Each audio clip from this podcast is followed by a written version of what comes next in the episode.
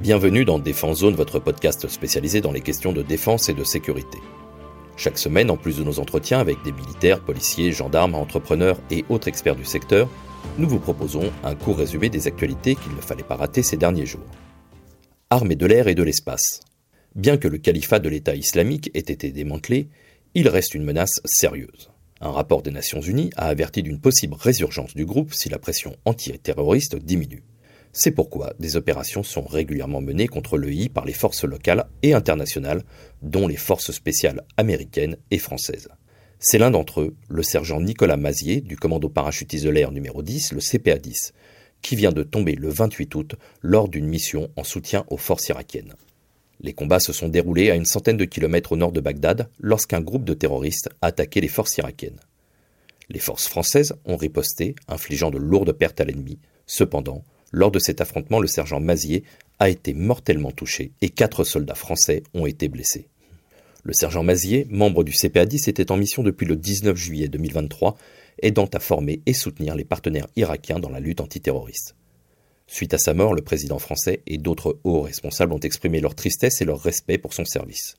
Le général Stéphane Mille, chef d'état-major de l'armée de l'air et de l'espace, a salué le sergent Mazier comme un aviateur exceptionnel. Le sergent Mazier est le troisième militaire français à mourir en Irak ces deux dernières semaines. Et en 2017 déjà, les forces spéciales françaises avaient déjà subi une perte avec la mort de l'adjudant-chef Stéphane Grenier lors d'une mission contre l'État islamique. Afrique. Les semaines se suivent et se ressemblent sur le continent africain. Cette fois-ci, c'est en Afrique centrale qu'un nouveau putsch vient d'avoir lieu. Mercredi 30 août, un groupe d'officiers de l'armée gabonaise a annoncé avoir mis fin au régime d'Ali Bongo Ondimba en place depuis 14 ans suite au décès de son père Omar Bongo en 2009, qui lui-même avait régné sur le pays pendant près de 42 ans. Le président a été arrêté et remplacé par un gouvernement provisoire dirigé par le général Brice Oligui Nguema, jusque-là chef de la garde présidentielle et donné comme très proche du président. Les putschistes ont justifié leur action par la corruption et la mauvaise gestion du pays et une contestation des élections qui avait eu lieu trois jours plus tôt, annonçant la victoire d'Ali Bongo avec 64,27% des voix.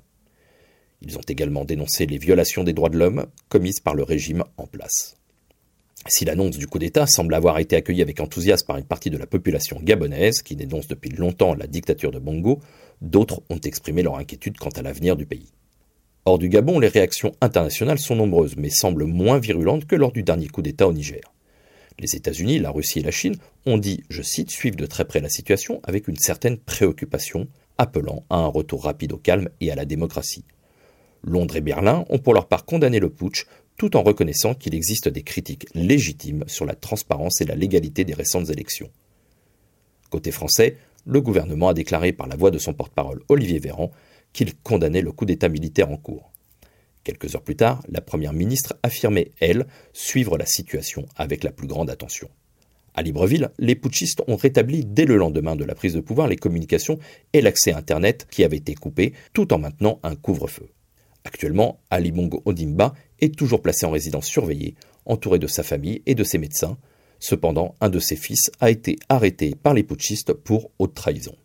Pour rappel, le Gabon est une ancienne colonie française située en Afrique centrale. Le pays est dirigé par la même famille depuis l'indépendance en 1960. Ali Bongo Odimba, fils d'Omar Bongo Odimba, avait été élu une première fois président en 2009, puis réélu en 2016 dans des élections déjà controversées. Le régime Bongo est régulièrement accusé de corruption, de mauvaise gestion et souvent de violation des droits de l'homme. Côté français, historiquement, ce pays tient une place importante dans le dispositif militaire avec la présence des EFG, les éléments français au Gabon.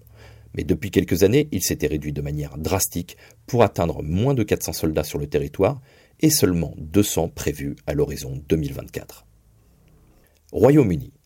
Ben Wallace, ministre de la Défense britannique depuis juillet 2019, vient de démissionner de son poste le 31 août. Il a été remplacé immédiatement par Grant Shapps, ministre de la Sécurité énergétique et de la neutralité carbone. La démission de Wallace intervient après quatre années au cours desquelles il a plaidé inlassablement en faveur d'une hausse du budget des forces britanniques. Il avait d'ailleurs obtenu des rallonges budgétaires d'un montant total de 24 milliards de livres sterling, ainsi que la promesse que le budget britannique de la défense serait porté à 2,5% du PIB. Wallace a également supervisé l'élaboration d'une nouvelle stratégie militaire qui, publiée en mars 2021, a dû être actualisée en juillet dernier afin de prendre en considération les conséquences de la guerre en Ukraine. Dans sa lettre de démission, Wallace a déclaré qu'il était temps pour lui, je cite, de s'investir dans les aspects de la vie qu'il avait négligés. Grant Shapps, le nouveau ministre, est un député conservateur de longue date qui a occupé plusieurs fonctions ministérielles, notamment ministre du Logement et de la Planification, ministre chargé du Développement international et secrétaire d'État au transport. Il a également été ministre de l'Intérieur pendant six jours, le mandat le plus court de l'histoire de la politique britannique. La nomination de Shapps au ministère de la Défense est un signe que le gouvernement britannique est déterminé à renforcer ses capacités militaires face aux menaces croissantes, notamment en Europe. USA. Dimanche 27 août, trois Marines ont tragiquement perdu la vie dans le crash d'un MV-22 Osprey en Australie, alors qu'ils participaient à une séance d'entraînement lors de l'exercice international Predator's Run, sur l'île de Melville, située au large de Darwin. Parmi les 23 militaires à bord, 20 ont survécu, mais 5 d'entre eux sont dans un état critique, soignés dans des hôpitaux locaux.